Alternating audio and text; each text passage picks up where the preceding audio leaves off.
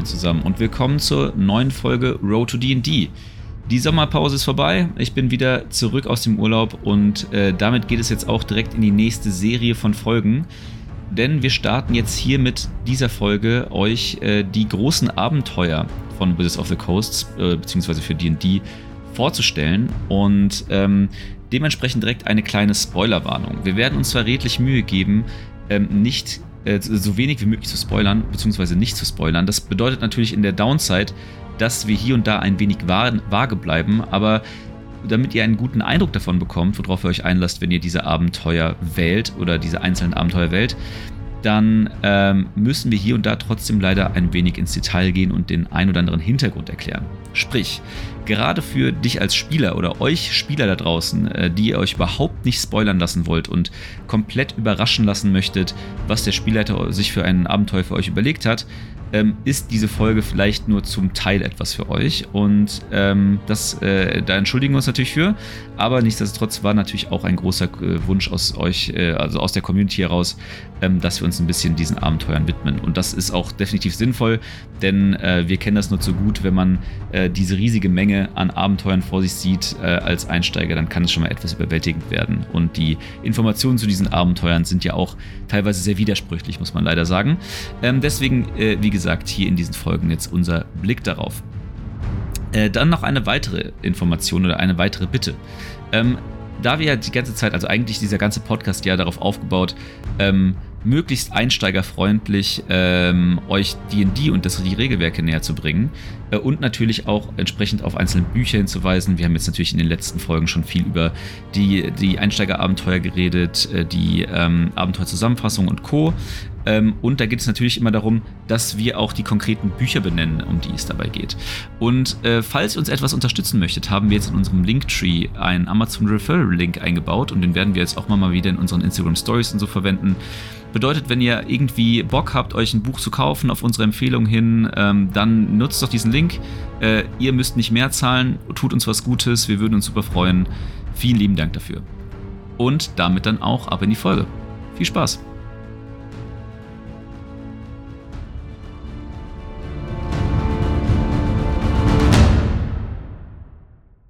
Moin und willkommen zurück bei Road to D&D. Heute geht es um etwas ganz Schauriges, nämlich Curse of Strahd. Und wer auch relativ schaurig aussieht, ist Lars. Das ist richtig. Äh, ich habe es geschafft, einfach in dreieinhalb Wochen Urlaub, von den drei Wochen praller Sonnenschein Italien war, einfach nada braun zu werden. Das macht nichts, das kenne ich. Ja, das ist wirklich, also ich, ich habe eigentlich, ich dachte, also ich bin schon jetzt nicht der krass südeuropäisch-mediterrane Typ, muss ich gestehen. Aber so ultra krasse Probleme braun zu, braun zu werden, dachte ich, hätte ich jetzt eigentlich nicht. Aber da war auch einfach so eine, eine von diesen drei Wochen Italien war einfach so plain straight up Strand mit krasser Sonne, krass warm gewesen und wirklich. Ne? Und so viel dann auch mal hierzu, äh, ja, mit Sonnencreme 50 wird man ja auch braun. Am Arsch. Gar nichts. Also grundsätzlich bei mir ist ja so, ich werde einfach rot und dann direkt wieder weiß. Das ist äh, mein großes Problem. Aber ein Kollege hat mir vor kurzem erzählt, und das war für mich mindblown, wusstest du, dass es Lichtschutzfaktor 100 gibt? Was? Ja. Ist das dann einfach so eine, so eine LKW-Plane, die du überziehst oder was? du schmierst dich einfach mit weißer Vaseline ein. Nein, ähm, ist tatsächlich, gibt's nur in der Apotheke. Ja, Kannte ich vorher so auch nicht und ist anscheinend halt wirklich 100. Und es gibt wohl auch noch höhere. Wie ist das denn nochmal? Der Lichtschutzfaktor ist, also irgendwie ist das doch, äh, wenn ich das so halb richtig im Kopf habe, sagt das irgendwie aus. Ähm, ist das irgendwie ein Multiplikator, wie resistent genau. deine Haut sonst gegen Sonne ist? Ich glaube, ähm, so ist das. Oder also entweder, es gibt zwei Optionen, entweder das Ding hält für 50 Minuten oder nee. je nachdem, welchen, welchen Schutz deine Haut dir ohnehin schon gibt. Es gibt so 1, 1,5, 2,5 und das dann mal 50.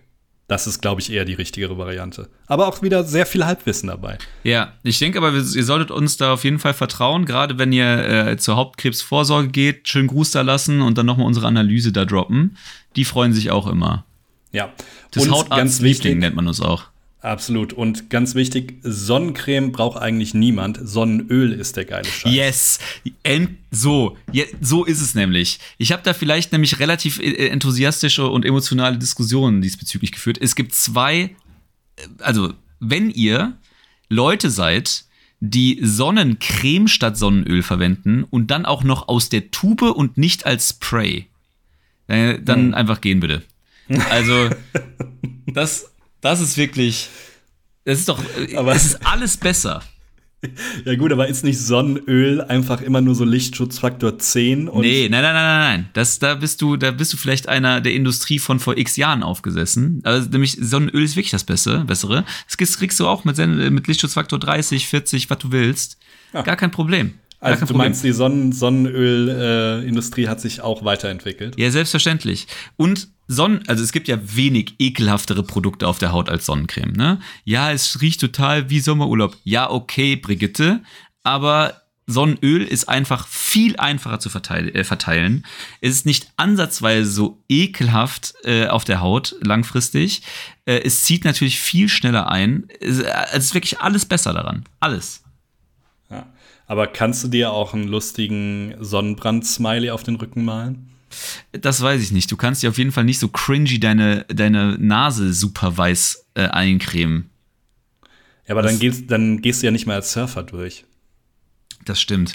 Für die, was die Surfer verwenden, kann ich da jetzt immer noch nicht sagen. Ich überlege tatsächlich, äh, im Oktober surfen zu gehen, das erste Mal in meinem Leben, so ein Surfcamp-Bums. Äh, ist zwar jetzt aktuell einfach sehr populär, aber ich habe so, ich habe noch ein paar Urlaubstage zu verbrennen und äh, da irgendwie so mein, mein Surferboy-Dasein ein bisschen auszuleben, irgendwie hat sich das nicht so, fühlt sich das gerade nicht so schlecht an. Ja, ich sehe dich da. Yoga ja. Surfcamp irgendwo in Portugal. So ein Retreat, oder? Mhm. Ja, ja, absolut. Aber auch nur, wenn du dich jeden Morgen mit Sonnenöl einschmierst. Sonst, so ein D&D-Retreat wäre eigentlich mal was Geiles. Das würde sogar ein bisschen boah, Sinn machen. Das habe ich äh, letztens gesehen. Das gibt's in England, wo du einfach zwei Wochen Urlaub machen kannst auf so einer Burg und es wird ein What? externer Spielleiter eingeflogen und der zockt mit dir dann zwei Wochen in dieser Burg D&D. Finde ich mega geil. Ah, das ist ja ultra nice. Ich habe nur mal, ich habe nur mal gehört, dass es so ein ähm, Cruise Ship gibt, wo du so ja, ein, stimmt. wo du so ein, so ein, so ein Roleplay oder oder ich glaube, das ist so ein Tabletop Cruise Ship oder sowas, wo du dann irgendwie so eine Kreuzfahrt machst und dann irgendwie die ganze Zeit zockst. Ja, und ähm, das Problem ist aber halt, alle, die da sind, sind über 70. Naja, und ist es halt ein Cruise Ship.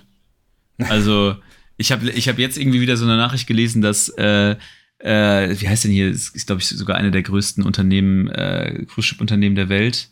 Ähm, komme ich gerade nicht drauf. Auf jeden Fall jetzt gerade den, äh, das größte, das größte äh, äh, Cruise Ship der Welt jetzt irgendwie kurz vor der Fertigstellung hat oder, äh, oder jetzt gerade auch wirklich ausgelaufen ist, sieht komplett irre aus. Wirklich. Das ist halt wirklich eine freaking Stadt auf dem Wasser. Ähm, und wirklich eine ganz. sehr sustainable. Ja, ja, also es ist wirklich alles ganz dramatisch fragwürdig in dieser Industrie. Ist das, das, das Modell dahinter und alles einfach.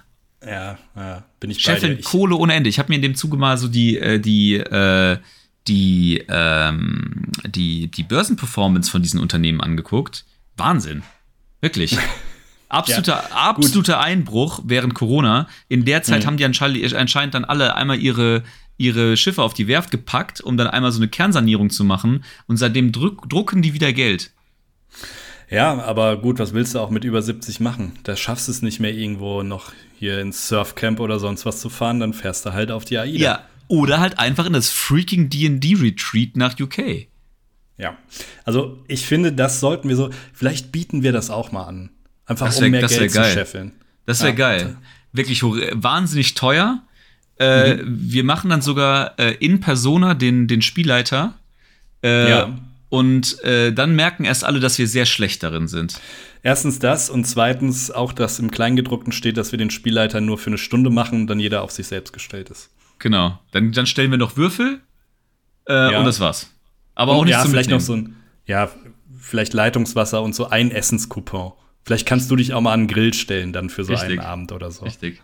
Nee, da, äh, das finde das find ich ganz nice. Aber, äh, aber wirklich, das, also da, da hätte ich wirklich Bock drauf. So ein D&D-Retreat, das, das fühlt sich sehr geil ja, an. Ich, ich hatte dann mal geguckt und das war aber leider nicht so günstig. Das hat dann irgendwie für die zwei Wochen knapp 4000 Euro gekostet oder so. Wo ich dann so dachte, ja, weiß ich nicht. Ja, ich meine, das, äh, das sind für wie viele Leute? Also wie viele Leute können das gleichzeitig machen? Hast du das noch im Kopf? Ich glaube 15. Und das wird dann in zwei Gruppen gesplittet. Also dann musst du ohnehin, ich finde, äh, sieben Leute knapp ähm, als Gruppe zu haben, als Spielleiter. Ja, aber das, um das erstmal. Äh, ist auch nicht ja, so easy. Ja, aber ich meine, um das erstmal zu framen und auch für unser äh, anstehendes Road to D&D äh, D&D Retreat, äh, Retreat dann schon mal ein bisschen äh, klar zu machen, äh, 14.000 Euro für Spielleiter für zwei Wochen ist eigentlich ein ganz normaler, ganz normaler Satz. Das ist ähm, richtig. Ja. Deswegen, also da, da, werden, da, da, liegen wir ja auch ungefähr. Deswegen, da, das ist so branchenüblich, wie man so schön sagt. Ja, ja. ja und ähm, muss man leider auch sagen, hat sich in den letzten Monaten zurückentwickelt. Also das äh, war schon mal besser. Ja, das stimmt. Weil eigentlich, äh, man macht ja Arbeit im Wert von 20.000 Euro. Ja, weil das, was man dann davor noch machen muss, ist ja wieder Lehrerberuf. Eigentlich Richtig. arbeitet man das ganze Jahr durch. Richtig. Äh, genauso arm dran ist man halt auch, wie so Lehrer. Ja. Grüße gehen raus. Da ist nichts ist nix mit Ferien. In den Ferien werden nämlich Charakterbögen dann nochmal analysiert. Das ist, das, man soll, es, sind, es sind ja auch keine Ferien, Christian, es ist ja nur unterrichtsfreie Zeit. So, ja. Das und alles genau andere außerhalb des Spielen ist dann einfach nur D&D-freie Zeit. Das ist, äh, das ist sehr richtig. Ähm, wollen, wollen wir zu äh, großartigen Spielleiterleistungen unsererseits und vor allem meinerseits kommen? ja, bitte. Sehr gerne. Vor allem, weil wir die Beschwerde bekommen haben, dass wir in der letzten Folge 15 Minuten gelabert haben, nicht zum Punkt gekommen sind. Vielleicht starten wir einfach jetzt einfach nach neun Minuten ins Thema. Haben wir das? Ja, ja, ja, ja. Okay. Ich dachte, das macht uns so nahbar und sympathisch. Leider nein. Die Leute sind hier für den Content, nicht für uns. Ja, ich merke das schon. Pille. Ja, okay.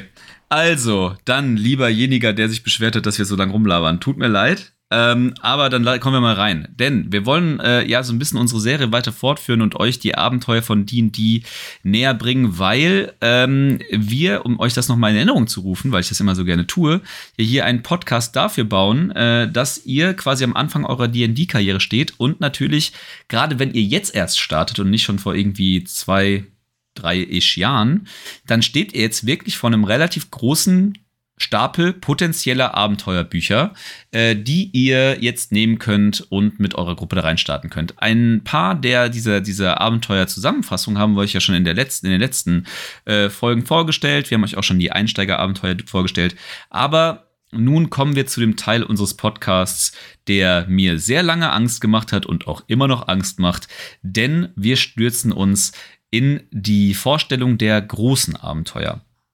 Und das wollen wir natürlich machen, indem wir gleichzeitig äh, nicht, also versuchen nicht zu spoilern, aber euch trotzdem sowohl ihr euch als Spielleiter, aber auch euch als Spieler einen gewissen Eindruck geben, möcht, äh, geben möchten, äh, worauf ihr euch da einlasst, wenn ihr euch für dieses Abenteuer entscheidet.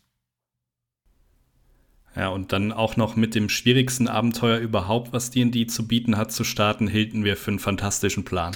Ja, direkt quasi das Pflaster abreißen. Wobei ich das, glaube ich, ich glaube ehrlicherweise immer noch nicht, dass es das Schwierige, äh, Schwierigste ist. Wir ja. wollen natürlich mit Curse of Strahd, wie schon eingangs gesagt, äh, starten. Äh, zum einen, äh, weil es, glaube ich, wirklich das e-, eines der wenigen Abenteuer ist, die wir beide schon mal zumindest in einem gewissen Maße vorbereitet haben. Ähm, und zum anderen, wichtig. weil es auch ehrlicherweise, obwohl ich das äh, da auch direkt mal gefailt habe mit meiner Spielleiterleistung, ähm, immer noch für, wenn nicht das beste Abenteuer halte von D&D. Ähm, deswegen, äh, ja, äh, kann ich jetzt, glaube ich, erstmal schon mal das Fazit vorwegnehmen. Ähm, spielt es, wenn ihr erfahren seid, aber spielt es irgendwann mal, denn es ist wirklich einfach sehr, sehr cool. Ähm, es hat aber diverse Eigenarten und wie gesagt, da wollen wir jetzt so ein bisschen drauf kommen. Ähm, um ehrlich zu sein, wie gesagt, wir haben, äh, also vor allem ich habe ein bisschen Respekt davor gehabt, jetzt euch diese großen Abenteuer vorzustellen, weil äh, diese Abenteuer äh, haben natürlich einen sehr viel höheren Komplexitätsgrad als diese Ab äh, Abenteuerzusammenstellung, die wir euch in den letzten Folgen vorgestellt haben. Denn Äh, wir reden ja von, ich habe das Buch gerade vor mir, ich gucke kurz mal, Sekunde.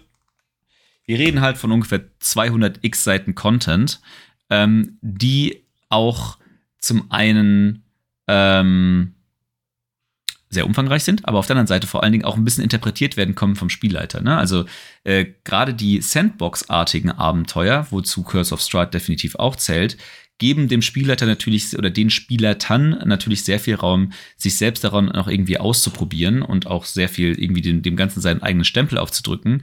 Deswegen, wenn wir jetzt euch die Abenteuer vorstellen, versuchen wir das auf eine möglichst, ich sag mal, neutrale Art. Bedeutet, so wirklich so auf, äh, aufbauend auf, dem, auf den Basisinformationen dieses Abenteuers, ohne jetzt groß darauf einzugehen, ähm, was man dann da irgendwie noch äh, Homebrew-mäßiges mit äh, dran bauen kann oder nicht. Vielleicht können wir da so ein bisschen einen kleinen Ausblick geben, was für ein Abenteuer sich für so Homebrew äh, wütige Spielleiter noch besonders anbietet und was nicht. Aber wir gehen jetzt hier quasi erstmal wirklich auf die Stand, also auf die Informationen aus dem Buch ein und was die für Fallstricke mit sich bringen oder was für Potenziale und generell wenn ihr dann in einer Gruppe zusammensitzt oder euch in einer Gruppe unterhaltet und so ein bisschen evaluiert, äh, worauf ihr so als Gruppe Bock habt, ist, äh, auch die, äh, wollen wir euch helfen, die Frage zu beantworten, ob genau dieses Abenteuer ist, was für euch ist. Und deswegen, äh, let's go, Curse of Strahd. Ja, ähm, vielleicht fangen wir mal damit an, was denn Curse of Strahd überhaupt ist, beziehungsweise worum es in Curse of Strahd überhaupt geht. Ähm, wahrscheinlich wisst ihr alle, wie das Setting aussieht, nämlich das Setting ist einfach relativ nah am Dracula-Setting dran, ja. Also sowohl von der Storyline als auch von der Aufmachung her, im Endeffekt ist es wirklich Gothic Horror und Gothic Horror Adventure dahingehend, dass die Gruppe im Endeffekt nach Ravenloft kommt, so heißt die Domain, wo man hinkommt, beziehungsweise ähm, man nennt es auch, es ist ein Plane, ne? Barovia. Eine Domäne. Ähm, Domäne, nicht, ja. ja. ja. Also so quasi so eine, ich weiß nicht, ob es äh, als ähm, Taschendimension durchgeht, aber auf jeden Fall als, als separate Dimension. Genau. Ähm, und in diese ähm, Domäne nach Barovia werden die Abenteurer entweder eingeladen oder sie werden dahin gelockt durch eine Falle, die ihnen dann Strat von Sarovic stellt. Strat von Sarovic ist im Endeffekt so ein bisschen der Widersacher dieser ganzen Kampagne, aber da kommen wir nachher auch noch zu. Es ist nicht alles so schwarz und weiß, schwarz und weiß, wie es am Anfang vielleicht scheint. Wenn die Charaktere denn dann da sind, äh, werden sie so langsam in diesen Plot reingezogen. Ich habe gerade schon erwähnt, Dracula-Plot ähm, mit ein paar kleinen Veränderungen und so weiter. Und ähm, im Endeffekt sind sie dann in Barovia und müssen sich nach und nach dazu entscheiden, wie sie denn aus Barovia wieder rauskommen. Denn, das ist das ganz Wichtige bei Barovia, und ich glaube, das ist auch kein Spoiler, sie können nicht aus Barovia entfliehen. Das heißt, wenn sie einmal drin sind, bleiben sie erstmal da drin, bis sie gewisse ähm, Ereignisse ähm, lostreten, damit sich das ändert. Ganz Vielleicht wichtig, ganz, ganz ja. kurz da, da eingrätschen, sorry ähm, dafür, weil das ist definitiv etwas, was ihr im Vorfeld auch, äh, also was, die, was für die Evaluation richtig ist. Ne? Also ihr seid in einem abgeschlossenen Raum. Ähm, Spieler, die halt irgendwie, oder wenn ihr als Gruppe irgendwie mehr, mehr Spaß daran habt, so die, ähm, die Vielfältigkeit einer Schwertküste beispielsweise zu erforschen, ne? in verschiedene Städte zu gehen, aktiven Handel zu haben, ähm, auf den ihr zurückgreifen könnt, irgendwie ähm, diverse unterschiedliche äh, Kulturen da irgendwie in den Bereichen der äh, von Farun irgendwie kennenzulernen, dann ist Barau, dann ist Curse of Strahd nichts für euch, denn ihr werdet das Abenteuer in diesem äh, in dieser Domäne Barovia verbringen. Ähm, ganz wichtiger Punkt, weil äh, dort habt ihr eben nicht sowas wie große Handelsströme oder Handelsbeziehungen äh, und so weiter und so fort. Ne? Also äh, definitiv ein Thema, was sich jetzt vielleicht so ein bisschen nach Spoiler anhört, aber was für den Spielleiter als auch die Spieler sehr, sehr wichtig ist, im Blick zu, behaben, äh, im Blick zu behalten, weil das äh, hatte ich auch schon in einer Gruppe, ähm, als wir so ein bisschen die äh, evaluiert haben, ob Curse of Strahd was für uns ist, wo die Spieler dann gesagt haben, nee, gar keinen Bock drauf, wir wollen in der Lage sein, quasi, wenn wir uns auch waffentechnisch anders ausrüsten, ausrüsten möchten, dass wir halt einfach ins nächste Dorf gehen und uns dann halt alle Sachen kaufen können, die wir halt brauchen. Äh, das ist hier halt nicht unbedingt gegeben. Ähm, ja. Ganz, ganz wichtige Information. Und das ist dann auch ganz wichtig im Endeffekt bei der äh, Charaktererstellung. Ne? Also wenn ihr sagt, okay, ich möchte irgendjemanden spielen, sei es jetzt ein Paladin oder sonst wer, der größere Ziele hat und äh, auch vielleicht sogar von der Fraktion unterstützt wird oder so, im Endeffekt wird es die Fraktion zu 95 Prozent nicht in Barovia geben. Und das ist, glaube ich, auch ein guter Tipp. Man muss sich, wenn man dieses Abenteuer spielt, so ein bisschen frei machen vom klassischen D&D-Setting. Dadurch, dass ihr dann wirklich in diesem abgeschlossenen Raum seid, ändern sich gewisse Dinge und Dinge sind nicht so normal, wie sie sonst scheinen und ihr könnt nicht das machen, sei es drum, wenn ihr jetzt einfach nur ein Schwert kaufen wollt, wie jetzt als Beispiel, was Lars gerade meinte. Das geht einfach in Barovia nicht. Dadurch, dass ihr dieses sehr ähm, ja, horrorartige, aber auch dann sehr triste ähm, Setting habt, wo euch teilweise sogar Dorfbewohner einfach nur anstarren und die nicht mit euch reden wollen oder vielleicht auch sogar gar nicht reden können, je nachdem, wo ihr euch gerade rumtreibt und auch keine Waren vorhanden sind. Dahingehend seid darauf vorbereitet und strickt vielleicht auch eure Background-Story so ein bisschen so. Was vielleicht auch noch ganz wichtig ist, es ist ja auch immer so, was man von einem Abenteuer erwartet. Wie wird Curse of Strahd gespielt? Ich würde sagen, dass Curse of Strahd ein sehr Roleplay-lastiges Abenteuer ist. Also ähm, es wird tatsächlich wenig gekämpft. Es ist eher Roleplay, aber nicht Roleplay im Hinblick auf, okay, man unterhält sich die ganze Zeit, sondern es ist so ein bisschen, man muss sehr viele Details sammeln, man muss äh, Dinge verbinden, man muss Hintergründe herausfinden, warum diejenige Person das und das gemacht hat. Und man muss sich Sachen auch erfragen. Also das wird euch zu, ich würde jetzt mal behaupten, 80 Prozent der Spielzeit äh, in den Bann ziehen. Kämpfen natürlich auch, aber ich würde sagen, das ist meistens eher in den wenigeren Sessions der Fall. Naja, und insbesondere, also das, das, das, ist für mich auch ein ganz, ganz wichtiger Punkt für, für, die, für die Evaluation von Curse of Strahd. Wenn ihr eine Gruppe seid, die gerne kämpft und auch gerne den Kampf sucht, auch dann ist Curse of Strahd nichts für euch. Ähm, diese, diese Domäne, also ihr müsst euch dieses Setting vielleicht noch mal so einen halben Schritt zurück, um das so ein bisschen, diese, diese Stimmung noch mal so ein bisschen aufzugreifen.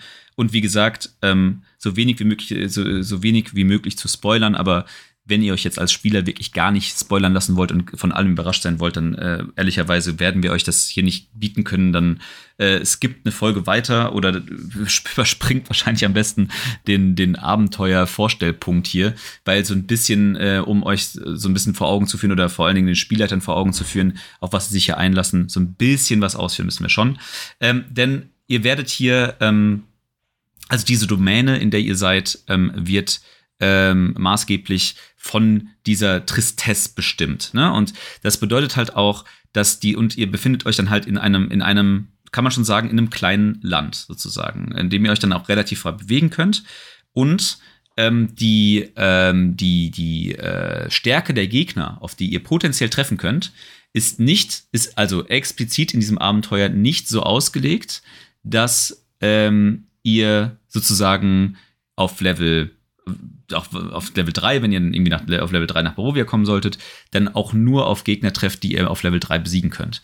Ähm, das ist tatsächlich von D&D auch oder von Wizards of the Coast ähm, äh, so vorgesehen. Und das gibt, da gibt, das gibt es in einigen Abenteuern. Tatsächlich steht auch an einem Anfang von solchen Abenteuern ein äh, Spielleiterhinweis, den man, den ich auch immer meinen Spielern gebe in solchen, in einem solchen Kontext, dass es äh, sich bei diesen Ab dieser Art Abenteuer um potenziell tödliche Abenteuer handelt. Ne? Also dass ihr, dass die Wahrscheinlichkeit, dass ihr auf Gegner trefft, die einfach viel zu mächtig für euch sind, die Wahrscheinlichkeit ist relativ hoch. Ähm, und entsprechend, wenn ihr einfach eine Gruppe seid, wie gesagt, die sehr, die sehr aktiv Kämpfe sucht und einfach Mörder-Hobos seid, die einfach die durch die Gegend läuft und einfach Leute abstechen wollt, dann kann, könnt ihr euch darauf gefasst machen, dass Curse of Strahd sehr, sehr viele frustrierende Ereignisse für euch zu, äh, für euch bereithält, denn ihr werdet einfach Wesen treffen äh, und gegebenenfalls auch schon sehr früh im Spiel, die ihr einfach nicht besiegen können werdet, wenn der Spielleiter die halbwegs ausspielt. Ne? Und das ist ähm, halt genau der Punkt. Ne? Also so ein gewisse, so ein gewisser Spaß am, äh, an, an Geschichte oder so eine, so eine sich entwickelnde Geschichte mitzuerleben, ist für Curse of Strahd unbedingt notwendig. Wenn es einfach so ein Hack-and-Slay-Ding ist, dann, also wenn ihr so, bei so einem Hack-and-Slay-Interesse wirklich Abstand nehmen von dem Abenteuer. Das wird euch so krass auf die Füße fallen und auch in einem Maß auf die Füße fallen, weil anfangs ja schon gesagt, man kann natürlich als Spielleiter immer viel machen, aber wenn man als Spielleiter dieses Abenteuer für so eine Hack-and-Slay-Gruppe umbaut, verliert dieses, dieses komplette Abenteuer seinen Reiz. Deswegen ja. Abstand davon nehmen. Das, das wollte ich gerade sagen und da vielleicht auch der nächste Tipp. Ähm, seid euch als Spielleiter nicht zu schade, wenn es gerade der Fall ist, die komplette Gruppe sterben zu lassen. Also es klingt immer so hart, wie es jetzt klingt, aber ähm, Curse of Strahd ist ein Horror-Setting und wenn die Spieler keine Angst haben zu sterben oder denken, okay, das ist jetzt gerade einfach Larifari Hack and Slay, dann wird so dieser Sinn des Abenteuers ein bisschen verfehlt. Das heißt, es muss schon durchkommen, dass das wirklich ein Deadly-Abenteuer ist und im Endeffekt alles, was jetzt gerade um die nächste Ecke kommen könnte, ähm, die komplette Party töten kann. Und wenn ihr das irgendwie berücksichtigt, dann ähm, keine Angst, weil ich bin der Meinung, man kann in keinem anderen Abenteuer so leicht wieder eine neue Gruppe einführen, die vielleicht sogar dann, man weiß ja, wie es ist, wenn man eine neue Gruppe einführt, vielleicht schon mal ein paar Anhaltspunkte sogar gesammelt hat oder zugeschickt bekommen hat oder was auch immer.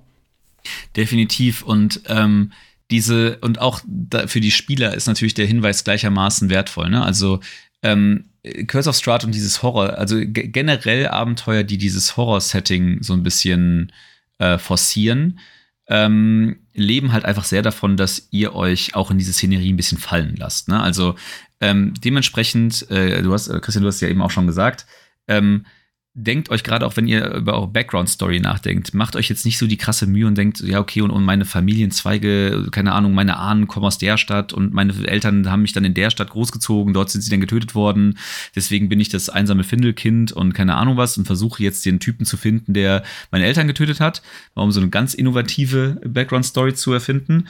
Ähm, nämlich der Typ wird hier im Zweifelsfall nicht rumlaufen im Barovia. Ähm, die ähm, versucht euch lieber tatsächlich Roleplay-mäßig oder auch gerade wenn ihr euch äh, euren Charakter erstellt, mehr auf so Charakterzüge von euren Charakteren zu fokussieren. Ne? Und was, wie, wie, äh, und euch halt auch wirklich in diese, äh, in, die, in diese Immersion ein bisschen fallen zu lassen, dieses Horror-Settings und zu überlegen, okay, wie würde mein Charakter in so einer Umgebung reagieren, wenn er quasi einfach nur absoluter Tristesse und absoluter äh, ja, Bedrückung die ganze Zeit ausgesetzt ist. Ähm, das hilft euch, Spaß am Abenteuer zu haben und das hilft dem Spielleiter ungemein, diese Stimmung aufrechtzuerhalten. Ne? Klar, wir, wir haben alle D&D gespielt, wir wissen irgendwie, da wird auch mal ein lustiger Spruch gedrückt und sowas und das soll auch auf gar keinen Fall äh, dann äh, unterbunden werden. Aber äh, dieses, diese, diese Horrorszenerie aufrechtzuerhalten, davon profitieren alle. Und da können auch alle mithelfen. Das ist, immer nie, das, ist nicht, das ist nicht immer nur Spielleiteraufgabe, muss man wirklich auch mal unterstreichen. Ja, und da vielleicht auch noch ein Tipp. Ähm, ich glaube, man muss da einfach auf die, aus diesem, okay, wann steigt mein Charakter, mein Charakter auf, wann finde ich die bessere Waffe, wann äh, kann ich denn endlich den und den Gegner besiegen. Es ist schon, wie ich eben sagte, eher ein storyliniges Abenteuer und man muss sich, glaube ich, davon frei machen, dieses ähm, ich steige auf, um stärker zu werden nach und nach. Und dann kann ich irgendwann den Endboss besiegen und so. Das ist komplett weit weg davon. Also ähm, mal abgesehen davon, dass ihr bestimmt irgendwann aufsteigen werdet, weil das Abenteuer ist von 1 bis 10 angelegt. Aber dennoch ist es nicht darauf ausgelegt, dass ihr auf jeden Fall erst auf den starken Gegner am Ende treffen werdet oder andersrum. Ne? Ähm, dahingehend, wenn man sich davon ein bisschen frei macht, dann hat man auch deutlich viel mehr Spaß an dem Abenteuer. Ich, ich würde auch behaupten, äh, ähm, also ich glaube, das ist auch der Grund, warum äh, ich und auch so viele andere dieses Abenteuer so hart feiern, ist, dass ähm, Curse of Strahd im Vergleich zu den anderen mir bekannten Abenteuern von Wizard of the Coast äh, so einer erzählten Geschichte oder in einer miterlebbaren Geschichte am nächsten kommt. Ähm, so, also wenn, wenn man sich da richtig äh, reinfallen lässt und wenn man es halt auch schafft, ähm, als Spielleiter natürlich die Spieler so da wie möglich an der Story zu halten und natürlich auch als Spieler die Story bestmöglich mitzuerleben und nachzuhalten über die verschiedenen Spieltage hinweg, gibt es, finde ich, kein Abenteuer, das ähm, dann so cool so eine Geschichte erzählen kann äh, wie Curse of Strahd und die und die ähm, und die Spieler natürlich so ein aktiver Teil davon sind. Ähm, das das ist äh, finde ich sehr sehr großartig. Aber dann kommen wir natürlich auch zu einem Haken und vielleicht auch etwas, was ihr so ein bisschen evaluieren müsst für eure Gruppe ähm, und du hast es eben ganz kurz angerissen, ähm, dadurch, dass das halt so ein storylastiges Abenteuer ist und halt diese auch, auch so Narrative über das ganze Abenteuer gezogen werden. Ne? Also es ist ja nicht so, dass du halt irgendwie so, keine Ahnung, ähm, äh, Person A, äh, Person A will von Ort B zu Ort C und dann bringt man die dahin und dann ist der Plot vorbei, sondern nee, es gibt so, Story, so Storylines, die halt über das komplette Abenteuer gezogen werden. Bedeutet natürlich, dass die Spieler auch ein gewisses Interesse damit bringen sollten, ähm, das nachzuhalten. Ne? Sei es halt irgendwie, weil sie eine Gruppe sind, die sehr aktiv Notizen machen, die sich sowieso sehr in diese, in diese Geschichte rein, äh, reinfallen lassen und das einfach kein Problem haben, das einfach auch von Spieltag zu Spieltag weiter äh, zu empfinden und diese Immersion beizubehalten und so weiter und so fort. Das ähm, ist natürlich auch nicht bei jeder Gruppe der Fall. Ne? Und wenn man halt irgendwie so eine typische Gruppe hat, die, was weiß ich, einmal im Quartal zusammenkommt, ähm, und dann einfach einmal im Quartal, was weiß ich, so ein Wochenende zusammen spielt, dann kann Curse of Strahd funktionieren. Aber die wahre Macht in meiner, äh, meines Erachtens in diesem Abenteuer liegt eher in dieser, in diese Immersion und dadurch dann halt wahrscheinlich auch eher etwas für Gruppen, die häufiger zusammenkommen und auch diesen Story-Teil sehr leben. Hm. Vor allem, weil es in gewissen Teilen des Abenteuers dann doch noch zu sehr um politische Intrigen und so weiter geht. Da sollte man dann schon am Ball bleiben und nicht erst dann wieder ein halbes Jahr später noch überlegen, aber wer war das denn nochmal? Warum hat er das denn nochmal gemacht? Sondern man muss schon, wie du schon gerade sagst, erstens, da sind die Spieler dann auch angehalten, wirklich Notizen machen, mit drin sein im Abenteuer, wirklich jede Person kennen, weil auch in diesem Abenteuer gibt es extrem viele NPCs, die man alle kennen muss. Zweitens, ähm, wie du schon sagst, man, man wird einfach deutlich mehr reingezogen, wenn man wöchentlich oder alle zwei Wochen spielt. Ja, auf jeden Fall. Und ich meine, äh, und das, das Schöne daran, ich meine, das, das, du hast es gerade auch, auch eben schon angesprochen, ist halt dieses, ähm, äh, ich meine, man kennt es als Spielleiter mit Sicherheit ähm, und mal als Spieler, als Spieler natürlich genauso dieser, äh, keine Ahnung, man, das, das, das Abenteuer schreitet so voran und man macht so seine lange Rast. Und äh, die, der Spielleiter sagt, ja, okay, ihr könnt jetzt äh, eure lange Rast äh, äh könnt ihr jetzt erfolgreich absolvieren. Dann kommen schon so die ein oder anderen hoffnungsvollen Blicke der Spieler in Richtung des Spielleiters, ob nicht jetzt doch das Level abkommt mit der Langrast. Ähm, und äh, wie gesagt, ich finde das, oder wie du schon, schon gesagt hast, das Schöne an Curse Short ist irgendwie, dass das gar nicht so dieser Effekt ist, sondern man, äh, wenn man es tatsächlich schafft, dieses, äh, dieses, sich in diese Abenteuergeschichte fallen zu lassen, dann rückt das so in den Hintergrund und dann kommt halt natürlich irgendwann das Level ab. Aber insbesondere ist dann, dass dieses, ach krass, okay, wir haben jetzt hier irgendwo mitten im Wald übernachtet und wir haben irgendwie das ganze Nacht äh, äh irgendwie Wolfsgeheul gehört und äh, äh, knackendes Unterholz und wir, wir haben es tatsächlich geschafft, irgendwie die Nacht hinter uns zu bringen. Krass. So, ne? Ähm, das ist schon einfach dieses, äh, finde ich, gibt, gibt so einen geilen Twist, der so ein bisschen äh, das Abenteuer von den mechanischen Aspekten löst und mehr die Story in den Vordergrund stellt. Ja, und dahingehend vielleicht auch noch mal, ähm, ich weiß, es ist nicht immer einfach, das so zu spielen, aber ich würde aus meiner Sicht, vielleicht siehst du das aber auch anders, ich würde dieses Abenteuer immer auf Level 1 anfangen, weil es gibt äh, einen sag ich mal, einen vorgefertigten Start. Eigentlich geht es erst ab Level 3 los, aber es gibt einen vorgefertigten Start, wo man die Spieler von Level 1 bis 3 führen kann.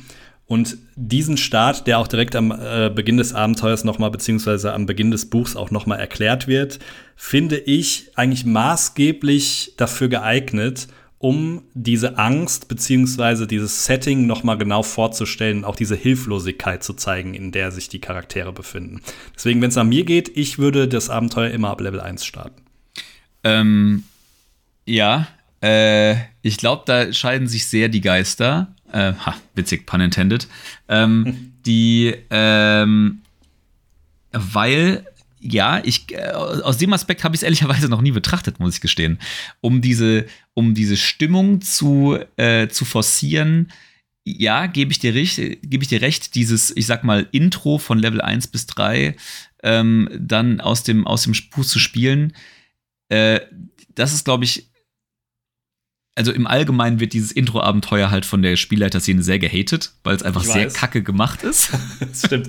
Man muss ein bisschen Arbeit reinstecken, das stimmt. Ja. Ähm, aber ich äh, würde jedem äh, Spielleiter anhalten, also wenn ihr jetzt als, äh, wenn ihr euch äh, dafür entschieden äh, haben solltet, dass irgendwie diese Stilistik eines Abenteuers ähm, mit all seinen Eigenschaften für euch und eure Gruppe was ähm, was sein könnte und man dann so ein bisschen ähm, da rein startet und sich als Spielleiter anfängt vorzubereiten, und vielleicht irgendwie einmal komplett so quer durchliest, damit man so die äh, übergeordnete Geschichte gecheckt hat und so die verschiedenen Schauplätze ähm, und dann halt natürlich irgendwie anfängt, so die nächsten Sessions ähm, konkreter zu bearbeiten und vorzubereiten, kann ich jedem Spielleiter nur ans Herz legen, sich dieses Intro-Abenteuer mal sehr genau anzugucken und schon mal sehr genau am Stück vorzubereiten und dann zu überlegen, man diese Stimmung, die da dann dadurch gehoben wird oder diese, diese so eingeführt wird, äh, für so wertvoll hält, als dass man nicht, äh, dass, so dass man das machen möchte, statt einfach irgendeinem anderen Intro-Abenteuer.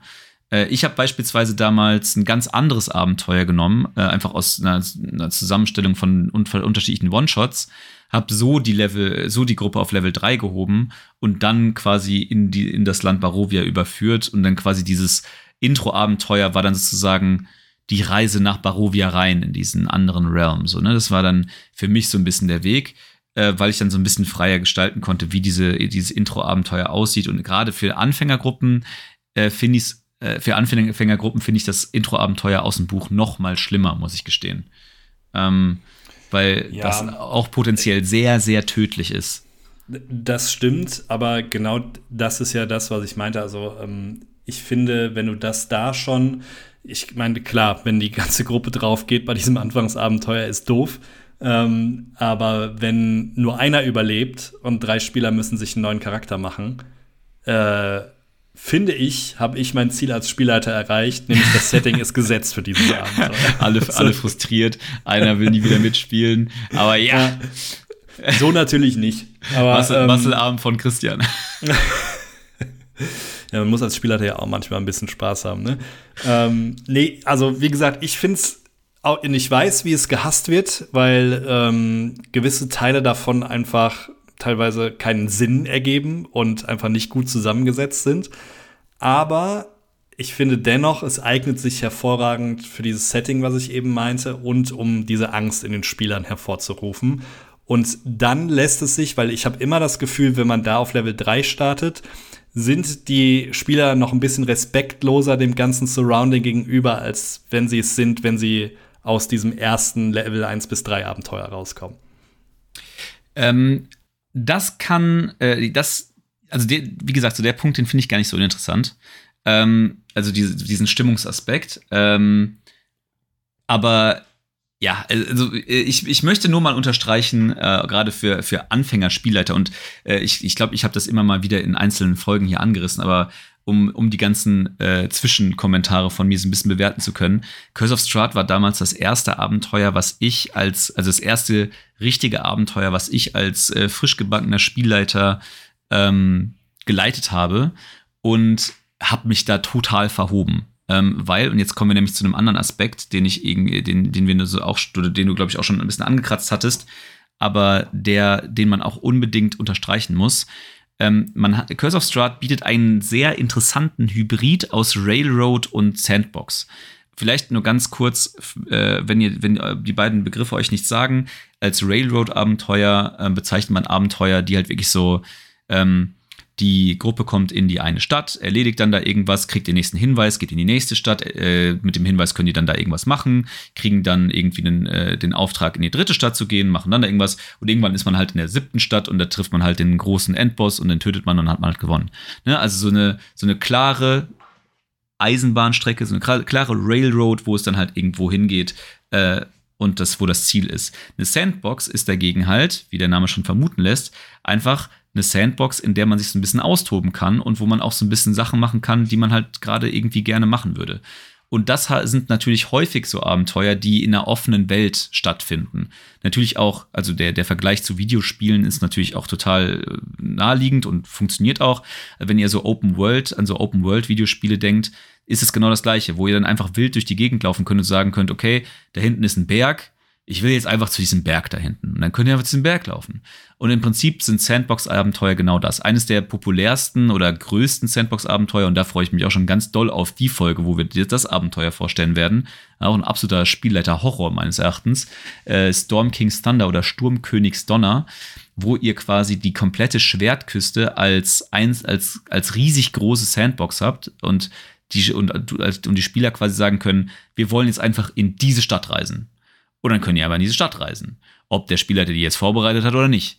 Ähm, ganz so schlimm ist ähm, Curse of Strahd nicht, aber das, deswegen meine ich so einen, einen, interessanten Hybrid aus, aus Sandbox und Railroad, weil ähm, man befindet sich auch in Barovia, wie, wie schon anfangs gesagt, in einer kleinen Welt. Und in dieser Welt kann, können sich die Spieler oder könnt ihr euch als auch die Spieler relativ frei bewegen. Um da nochmal so ein bisschen den Hook zu den, Informationen eben zu machen, das macht es natürlich dann auch umso mehr notwendig, dass ihr als Spieler gewillt seid, über das Abenteuer hinweg ein paar Notizen zu machen, euch ein paar Sachen zu behalten, äh, so ein bisschen nachzuforschen und so Geschichten. Äh, wenn ihr da Bock drauf habt, äh, wie gesagt, sind so etwas sandboxigere Abenteuer vielleicht euch äh, auch ganz cool.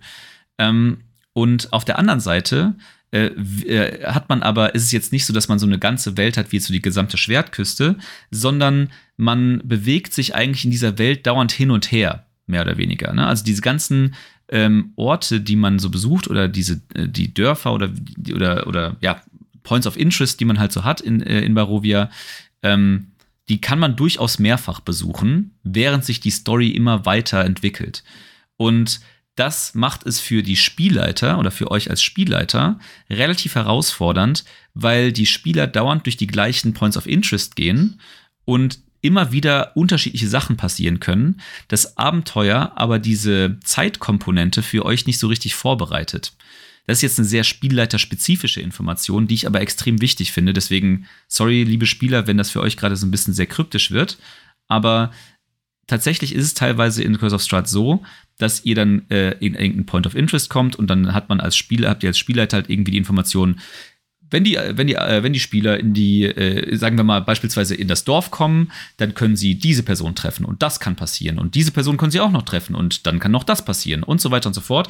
Und ihr habt einfach eine riesig lange Liste an Möglichkeiten ähm, und ihr bekommt keine Information dazu im Sinne von, vielleicht während, während die Gruppe das erste Mal durch dieses Dorf geht, sollte vielleicht nur das passieren. Und beim zweiten Mal treffen sie vielleicht diese Person. Diese Zeitkomponente müsst ihr euch dann quasi durch die Vorbereitung von dem Abenteuer ein bisschen selbst entwickeln. Gibt euch auch sehr, also die, die Pro-Seite dieser Eigenschaft ist, ihr könnt sehr dynamisch so ein bisschen auch auf die Entwicklung des Abenteuers, Abenteuers eingehen. Also je nachdem, was die Gruppe macht, könnt ihr halt sie unterschiedliche Leute treffen lassen oder unterschiedliche Geschehnisse ähm, da entstehen lassen. Ähm, aber ihr müsst euch damit auseinandersetzen und kriegt das halt nicht so gut vorgekaut. Ne? Also das ist dann, und da wird's dann, da kommt dann genau der Punkt ins Spiel, wo ich sage, wenn ihr ein etwas erfahrenerer Spielleiter seid, ist das für euch wahrscheinlich nicht so das riesige Problem. Wenn ich jetzt nochmal Curse of vorbereiten würde, jetzt mit irgendwie ein paar mehr Spielleiterstunden auf dem Buckel, würde ich die Sache auch komplett anders angehen, als ich es damals gemacht habe, weil damals bin ich halt hingegangen und habe dann halt, nur um bei diesem fiktiven Beispiel zu bleiben, äh, habe ich dann halt gesagt, okay, ja, liebe Spieler, äh, ihr kommt ins Dorf und trefft den. Zwei Straßen weiter trefft ihr den. Drei Straßen weiter seht ihr auf einmal das passieren und so weiter und so fort. Und dann ist das natürlich für Spielleiter wahnsinnig schwierig, äh, Spieler, für, also für Spieler wahnsinnig schwierig nachzuhalten, okay, welche dieser Informationen, die wir hier gerade alle bekommen, sind denn für uns tatsächlich gerade notwendig? Und ähm, genau, das ist halt etwas, wo ich dann sagen würde, okay, vielleicht habt ihr jetzt schon so die ersten ein, zwei Abenteuer irgendwie gemacht, vielleicht so ein Lost Minds of Fendelware irgendwie als Einstiegsabenteuer gemacht, dann vielleicht noch irgendwie, was ist ich, so zwei One-Shots oder vielleicht noch mal irgendwie einen etwas größeren One-Shot oder sowas. Ihr habt also vielleicht auch schon so unterschiedliche Stile von Abenteuern kennengelernt. Dann guckt euch Cursor Strut auf jeden Fall mal an als Einstieg, weil ihr das Horror-Setting cool findet. Das war nämlich bei mir damals die, die Motivation. Ähm, kann ich das nicht vollumfänglich empfehlen. Ja, würde ich. Sorry würd für den langen Monolog und, so, und, und, und, sorry für die sehr detaillierte Ausführung, aber ich möchte natürlich, dass ihr da draußen nicht in die gleichen Fallen tappt, in die ich damals getappt bin. Ja, nee, äh, aber bin ich absolut bei dir. Also es ist definitiv, gerade für einen Einsteiger-Spielleiter würde ich sowieso nicht empfehlen und auch sonst ist es du, eben durch das Sandboxige, aber eben auch durch die Story weil vielleicht greifen wir das auch noch mal auf. Es wird eine Situation geben, die ähm, meiner Meinung nach, aber du meinst ja gerade eben äh, bei der Vorbereitung auf die Folge, dass du es auch anders kennst. Meiner Meinung nach macht es Sinn, diese, äh, diese Situation, äh, worum es geht, ganz am Anfang auszuspielen. Und zwar, äh, es wird eine Situation geben, wo die Charaktere auf eine Person treffen und diese Person äh, wird ihnen, ähm, ja, können wir es können so spoilern? Ja, oder? Ich weiß noch nicht so ganz, worauf du hinaus willst. Ich möchte sagen, wird Ihnen äh, Tarotkarten vorlegen. Ach so, selbstverständlich. Ja. Ähm, Und diese Tarotkarten äh, machen euch als Spielleiter das Leben noch mal um einiges schwerer, wenn ihr denn so wollt.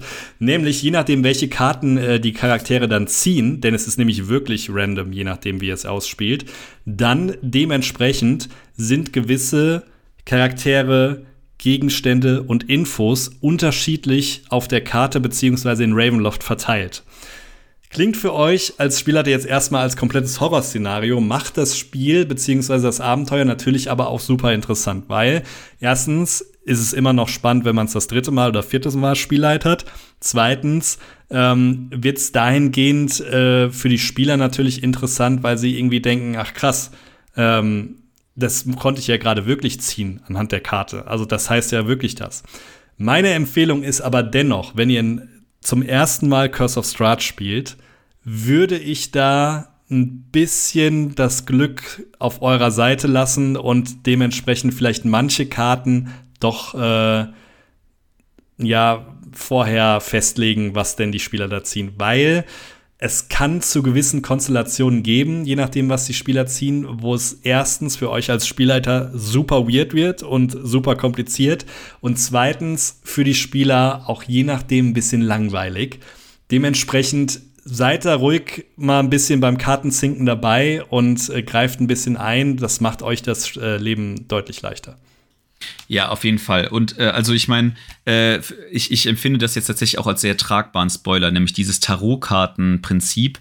Ähm, jeder, der vielleicht einfach sich mal ganz grob mit irgendwie D&D-Abenteuern auseinandergesetzt hat, wird mal darüber gestolpert sein, dass man ja irgendwo bei irgendeinem Abenteuer irgendwie so Tarotkarten hat und es ist halt einfach auf dem Cover des Abenteuers abgebildet. Ja, deswegen, deswegen, das ist durchaus tragbar. Und also, äh, du hast gerade auch so ein bisschen angeschnitten, dieses, diese, dieser Effekt, dass, äh, oh ja, ich konnte ja gerade wirklich ziehen. Es ist halt einfach ein cooler, ein cooler Move. Ne? Es ist halt ein, so die, man muss sich halt vor Augen führen, ähm, dieses Tarotkarten ziehen, das ist ja auch gerade keine Metapher, von der wir reden, sondern es gibt tatsächlich zu diesem Abenteuer ein Kartenset Tarotkarten zu kaufen. Äh, keine Ahnung, wie viel das kostet 30 Euro. Ähm, ab, hä? 30 Euro. Wirklich? Naja, das ist nicht günstig. Siehst du mal. Ähm, und äh, äh, okay, ob man, ob es einem das wert ist, weiß ich jetzt nicht, weil man kann es auch mit tatsächlichen Spielkarten machen. Aber äh, niemals kostet es 30 Euro. Ich habe mir das auch gekauft. Habe ich 30 Euro dafür bezahlt? Weil okay. du kaufst dir eh alles, ohne nachzudenken in Sachen D&D. Von daher. Äh Deswegen bin ich auch fucking broke. ähm, ja, aber die, äh, genau, diese Tarotkarten und dieser, dieser Effekt, wenn man als Spielleiter am Tisch sitzt und dann halt ähm, dieser, dieser Moment kommt, in dem die äh, Spieler Karten gelegt bekommen und man tatsächlich dann so ein Kartendeck aus der Tasche zieht und denen dann die Karten legt, ist halt einfach ein geiler Moment für alle. Ne? Also das, äh, ich weiß noch, das mussten wir damals, als ich diese Gruppe geleitet habe, mussten wir das digital machen, weil noch Corona High Life war. Ähm, und ich habe das äh, mit, einer, mit meiner Webcam abgefilmt. Stimmt, ich erinnere mich. äh, bis wir dann gemerkt haben, dass es den gleichen, äh, das gleiche Modul auch innerhalb von, von äh, Roll20 gibt, äh, in der digitalen Variante. Aber wenn man tatsächlich analog zusammenkommt mit diesen Karten, diesem Kartenlegen, finde ich einfach einen wahnsinnig geilen, äh, finde ich einfach ein geil, wahnsinnig geiles Tool, um diese Story zu erstellen. Und ja, diese, dass du halt irgendwie damit, damit auch so ein bisschen als Spieler, finde ich, die das Gefühl hast, dass die Story und das Abenteuer mitgestalten zu können, finde ich auch einfach äh, im Vergleich zu anderen Abenteuern super cool.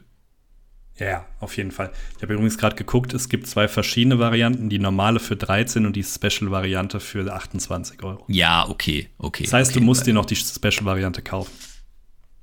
Äh, okay. ähm, ja, aber die, äh, wie gesagt, der Effekt, der äh, ist auf jeden Fall sehr, sehr cool. Ähm, und ähm, die, die Mechanik, wie gesagt, für das Abenteuer. Äh, sehr einzigartig und deswegen halt auch sehr, ähm, äh, einfach sehr, sehr beeindruckend für Spieler. Ja. Meiner Erfahrung nach. Und ähm, auch das, was ich meinte mit, ähm, wenn man das Abenteuer zum x-ten Mal leitet und so. Ähm, ich finde, das macht euch, also ich habe manchmal das Gefühl, wenn man ein Abenteuer mehrfach leitet als Spielleiter, wird es irgendwann langweilig. Auch wenn, also sagen wir so, jedes Abenteuer ist ja immer unique, weil die Spieler unique sind, ne? Aber in gewissen Situationen passiert dann halt doch immer das Gleiche. Und ich finde, wenn man den Curse of Strahd in- und auswendig kann, dann ist das eine super Mechanik, um das Spiel bzw. das Abenteuer auch noch mal für den Spielleiter interessanter zu machen. Das hat, glaube ich, sonst kein anderes Abenteuer wie dieses.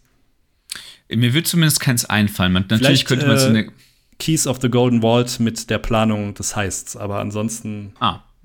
Ja, das kann, das kann sein, ähm, aber sonst mit so einem, mit so einem Zufallsfaktor, dass der sich irgendwie aufs, aufs Abenteuer auswirkt, äh, würde mir auch nichts einfallen. Ähm, tatsächlich ähm, fällt dir gerade noch irgendwas ein, was so das Abenteuer oder die, eine Eigenschaft des Abenteuers äh, angeht. Ansonsten hätte ich nämlich noch so zwei Appelle an Spieler äh, bezüglich Cause of Strat. Ähm, vielleicht auch wieder ohne zu spoilern, es wird gewisse ähm, Charaktere in diesem Abenteuer geben, die, finde ich, von dem Buch nicht sonderlich tiefgründig beschrieben sind, die aber essentiell wichtig für den Plot sind. Und äh, wenn der Spielleiter sich das durchliest, weiß er, glaube ich, welchen Charakter ich meine vor allem. Und ähm, ich kann nur dazu raten, jedem Charakter sehr viel Tiefe und Hintergrund zu geben, weil dadurch machen sich Spieler bei gewissen Entscheidungen das Leben deutlich schwerer, beziehungsweise sind viel mehr invested in das Abenteuer und in die Beziehung zu gewissen Personen, als wenn sie es einfach, ähm, als wenn man es als Spieler da so durchspielt, wie es im Buch beschrieben ist. Ich glaube, das hatten wir auch gar kurz im, äh, in einem der letzten Folgen, als wir so ein bisschen generelle Spielleiter-Tipps gegeben haben äh, für, für Abenteuer. Ähm, dass natürlich das, das äh, Darstellen von NPCs, ob gut oder böse, ist dabei vollkommen irrelevant, wahnsinnig wichtig ist für die Immersion in einem Abenteuer. Ne? Also äh, das darzustellen und ähm, vor allen Dingen finde ich es immer sehr, sehr witzig, wenn man und damit spielt ehrlicherweise Curse of Strahd an vielen, vielen Stellen auch. Du hast es, glaube ich, eingangs auch ganz kurz angerissen, dass bei Curse of Strahd viel nicht schwarz und weiß ist. Und ähm, man diverse Charaktere trifft, wo man gerne einfach so ein äh, äh, Mörder-Hobo-mäßig sagen würde, okay, du bist ja offensichtlich böse und wir müssen jetzt einen äh, Dolch in den Rücken stechen, aber man auf einmal merkt, dass man, dass diese Person doch gar nicht so unfassbar schlimme Motive hat, sondern nur so eher ambivalenter Charakter ist. Oder tatsächlich, dass man, wenn man dieses Schlimme verhindert, noch etwas viel Schlimmeres kommen würde.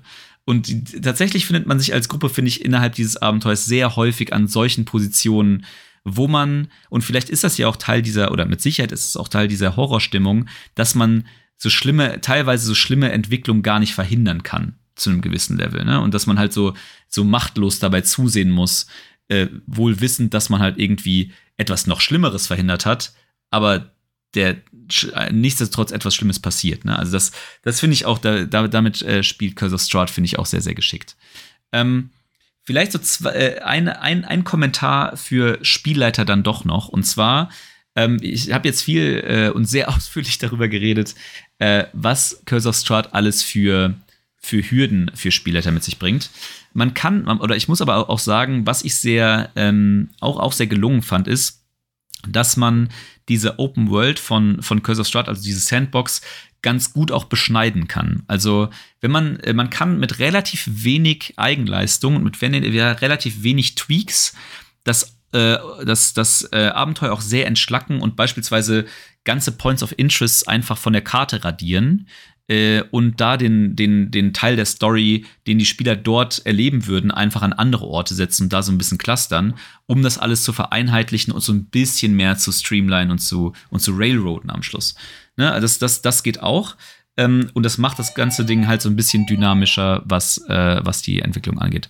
Und äh, bevor wir jetzt in die äh, weiteren Spielertipps, die du hast, noch reinspringen, ähm, vielleicht noch ein Tipp äh, zu dem eigentlichen Widersacher, beziehungsweise zu äh, Strat selbst. Und ähm, erstens, ähm, wie gesagt, spielt ihn nicht schwarz und weiß, sondern spielt ihn nicht als äh, kompletten äh, bösen Gegner, der einfach nur der Endboss ist, sondern gibt ihm ein bisschen Hintergrund und äh, lasst ihn auch gewisse, sei es Schwächen oder Eigenarten vom Charakter her zeigen. Dementsprechend gebt ihm mehr Tiefe. Gleichzeitig sollte es dann, dann irgendwann doch mal zu einem Endbosskampf kommen, tue ich mich relativ schwer mit dem Statblock, der vorgegeben ist in diesem Abenteuer für ihn. Weil wenn ihr ihn als Spielleiter wirklich komplett so spielen wollt, dass er ähm, halt im vollen Besitz seiner Kräfte ist, dann ist es, glaube ich, für jede Gruppe, egal welches Challenge-Rating ihr gerade da anstrebt, fast unmöglich, den als Gegner zu besiegen. Deswegen guckt mal, was ihr vielleicht ein bisschen abschwächen könnt. Ähm, Vielleicht haben die Charaktere ihn vorher auch schon geschwächt, auch gut möglich, aber schaut, dass da nicht unbedingt diese volle Power, die gerade mit den Legendary Actions da noch vorhanden ist, komplett in den Endkampf mit reinkommt, weil sonst kann es für die Spieler relativ frustrierend werden. Ähm, da einfach ein bisschen aufpassen. Da gibt es aber auch schon sehr gute angepasste Statblocks im Internet, die ihr dann nutzen könnt. Okay, ähm, und dann, äh, last but not least, noch so zwei, zwei Tipps für Spieler, ähm, äh, die ich so, oder äh, Tipps ist jetzt vielleicht die, der, der, falsche, der falsche Wort, äh, das falsche Wort, aber ähm, ich sag einfach mal Bitten an Spieler. Und zwar auf der einen Seite ähm, äh, spielt keine bösen Charaktere. Generell ist das Spielen von bösen Charakteren äh, ziemlich knifflig, muss man sagen. Und auch, also in jedwedem Abenteuer, ne? Gerade in einer äh, gemischten Gruppe aus bösen und guten Charakteren, weil häufig kommt man dann über die Zeit irgendwann an den Punkt, dass man sich fragt, okay, warum sollten die als Gruppe unterwegs sein? Ne? Gerade wenn halt irgendjemand ähm, seinen bösen Charakter so ausspielt, dass er quasi immer konträr zu dem Interessen seiner guten Kollegen ist. Ähm, wir hatten, da, wir hatten da auch schon mal in einer anderen Folge drüber geredet. Es gibt durchaus total coole äh, Möglichkeiten, ähm, böse Charaktere zu spielen. Die müssten äh, dann aber meines Erachtens auf eine Art und Weise gespielt werden, dass sie, ähm, äh, dass sie quasi trotzdem im, im gemeinschaftlichen Interesse der Gruppe mithandeln. Vielleicht aus einem anderen, aus einer anderen Motivation heraus, eine, aus einer weniger, weniger edlen Motivation heraus. Nichtsdestotrotz aber wenn, wenn halt ein böser Charakter immer konträr zur Gruppe arbeitet, ist halt Quatsch. So, ne? Macht keinem Spaß. Und die, ähm, und gerade in Calls of Strahd ist das nochmal besonders doof. Ähm, der, der böse Charakter, oder der, dadurch, dass du halt, dadurch, dass dieses Horror-Setting halt so viel damit spielt, mit so moralischen Entscheidungen und Grauzonen und äh, Personen, die halt irgendwie nicht so besonders schwarz, nicht eindeutig schwarz und weiß sind, sondern halt so eine Mischform sind oder halt irgendwie, wie eben schon beschrieben, so Sachen, wo man nur das Schlimmere verhindern kann, aber nicht das Schlimme, ähm, sind halt, zerstören böse Charaktere in Curse of Strahd meines Erachtens per Definition die Gruppendynamik. Ähm, außer ihr habt einen ganz abgefahrenen Approach, wie ihr euren Charakter spielt. Die Wahrscheinlichkeit aber gerade, äh, also wenn, wenn ihr ein sehr erfahrener Spieler seid und wisst, wovon ich jetzt gerade rede, ne? wenn, ihr, wenn ihr diese Komplexität schon irgendwie mal irgendwo anders erfahren habt, dann macht natürlich, was ihr wollt. Aber die, ähm, aber gerade wenn ihr euren ersten oder zweiten Charakter baut und mal so ein bisschen damit liebäugelt, einen bösen Charakter zu bauen, ähm, aus irgendwelchen Gründen, äh, wie auch immer, weil es irgendwie cool zur Backstory passt oder was auch immer, überlegt euch das, ob ihr das in diesem äh, Abenteuer machen möchtet und natürlich, äh, wie immer, das kann man nicht häufig genug sagen, besprecht das mit eurem Spielleiter. Das ist das eine, was ich sagen wollte. Und was war das andere, was ich sagen wollte? achso, ähm, äh, eine, eine Sache, die ich noch, wo ich noch darauf eingehen, würde, äh, eingehen möchte, ist, ähm, nutzt viel Zeit für Interaktion untereinander. Also dieses, diese ganze Immersion, diese horrorartige und dieses, ähm, diese Fragestellung zu, ähm, oder dieses ganze Roleplaying darum und ähm, wie sich euer Charakter in einem solchen Horror-Setting bewegt und verhält und äh, darüber nachdenkt, das äh, wird natürlich nur dann deutlich, wenn ihr euch gegenseitig im Zuge von Roleplay ein bisschen die Chance gebt, da auch drüber zu reden. Ne? Und das äh, natürlich Roleplaying gerade für Anfängerspieler fühlt sich immer sehr awkward an und ist tatsächlich häufig natürlich auch sehr schwer. Da sind wir alle durchgegangen, keine Sorge. Ähm, aber gerade bei Curse of Strahd und so sehr Roleplay-lastigen Abenteuern, sehr stimmungsvollen Abenteuern, hilft das total, einfach das ein bisschen auszuspielen, weil es natürlich über die Zeit auch einfach die Awkwardness nimmt und einfach euch selbst, wenn ihr darüber redet, auch hilft, diese Immersion mitzuempfinden. Ne? Und das ist dann halt wieder, und dann kommen wir wieder zum Hook, zum Anfang der Folge sozusagen, was ich schon erzählt habe diese Immersion nimmt halt einen großen Teil des Spaßes an, dieser, an diesem Abenteuer ein. Und äh, last but not least, ähm, ihr seht oder beziehungsweise hört, wie wir uns hier abgequält haben, keine Spoiler rauszuhauen. Googelt bitte nicht Curse of Strahd, weil sonst werdet ihr mit Spoilern vollgehauen. Und äh, versucht auch sonst jegliche Spoiler zu vermeiden als Spieler, denn ähm, wie schon am Anfang gesagt, es ist ein sehr Roleplay-lastiges Abenteuer mit sehr vielen Hintergrundinformationen, mit sehr vielen Kniffen, mit sehr vielen Plot-Twists. Wenn ihr Spaß an dem Abenteuer haben wollt, dann wisst ihr im besten Fall gar nichts darüber. Deswegen einfach nichts googeln und einfach Spaß haben beim Spielen und dann freut sich euer Spielleiter und ihr euch auch danach.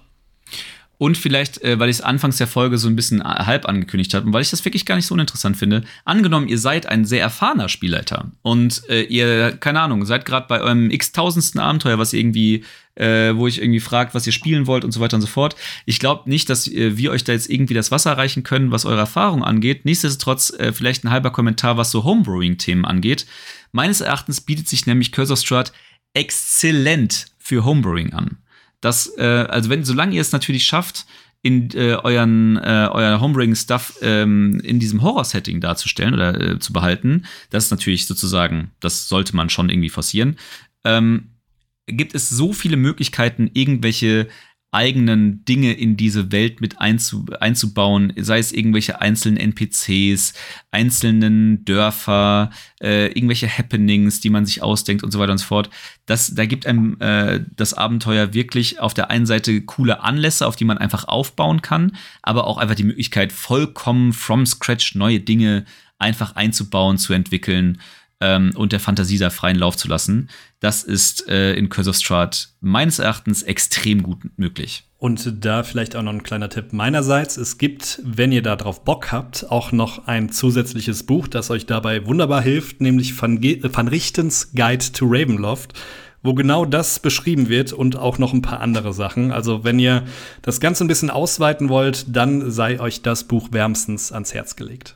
Und wenn, und wenn wir gerade dabei sind, äh, was hilfreiche Sachen angeht, Van Richtens Guide to Ravenloft ist quasi so ein bisschen natürlich nochmal so, der, auch vor allem nach Hintergrundgeschichten und sowas, da steht super viel Stuff drin, super geiles Buch, muss man auch sagen.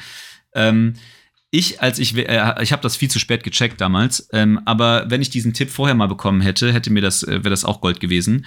Ähm, wenn ihr als Spielleiter natürlich in in den Vorbereitungen seid, guckt auch mal bei, die, bei dieser DMs-Guild vorbei, von der wir schon so häufig erzählt haben. Ne? DMs-Guild, äh, nochmal zum Recap, da, da laden ganz, ganz viele ähm, Hobbyautoren einfach ihre Abenteuer hoch, äh, kann man dann für wirklich äh, wenige, sehr wenige Euro einfach sich super coole One-Shots kaufen. Und was es da auch gibt, sind einfach Ratgeber für Abenteuer. Und da gibt es ganz großartige Ratgeber für Curse of Strahd, ähm, wo man super gute Zusammenfassungen bekommt, Übersichtstabellen über NPCs, ähm, an äh, alternative Herangehensweisen an bestimmte Happenings und so weiter und so fort. Wirklich also ich, ich, ich glaube, ich habe, das waren irgendwie vier Euro oder sowas für so einen riesigen Ratgeber, den ich mir dann irgendwie mal gekauft habe. Und der war, der ist es mehr als wert. Also ich find, bin immer wieder beeindruckt, wie viel äh, Engagement sich da irgendwie oder da Leute irgendwie zeigen, um sowas irgendwie zusammenzustellen, äh, weil das ja auch echt auf der einen Seite eine Menge Arbeit ist, aber vor allen Dingen auch eine gewisse Komplexität mit sich bringt. Ähm, das äh, ist wirklich einem sehr, sehr anzuraten, wenn man dieses Abenteuer startet. Und vor allen Dingen gerade vielleicht nicht der erfahrenste Spielleiter der Welt ist. Ja. Ja, und das war es zumindest von meiner Seite mit Tipps. Ähm, ansonsten einfach reinspringen ins kalte Wasser. Auch wenn wir jetzt oft gesagt haben. Aber also, ey, nicht, in, nicht in das kalte Wasser. Ich, ich, wir werden in den nächsten Folgen euch noch diverse andere kalte Wasser vorstellen, äh, die, äh, in die es sich mehr als äh, Einsteiger-Spielleiter zu springen lohnt. Habt Curse of Strahd auf eurer To-Do-List, um es unbedingt mal zu Spielleitern. Es macht unfassbar Spaß zu Spielleitern. Es macht unfassbar Spaß zu spielen. Ähm, wenn ihr euch das zutraut und eine ganze Menge Effort da reinstecken wollt, dann guckt da einfach mal rein und evaluiert das nochmal für euch selbst durch. Ich persönlich, wie gesagt, kann nicht dazu raten, es als erstes Abenteuer zu machen. Aber äh, wie gesagt, muss am Schluss jeder selber wissen. Ähm, ist auch nur, weil Lars kläglich gescheitert ist. So, das ist, das ist sehr, sehr richtig. genau. Und äh, vielleicht noch gerade ein bisschen Eigenwerbung in eigener Sache. Nämlich tatsächlich haben wir uns äh, irgendwie jetzt äh, irgendwie während meines Urlaubs mal Gedanken gemacht.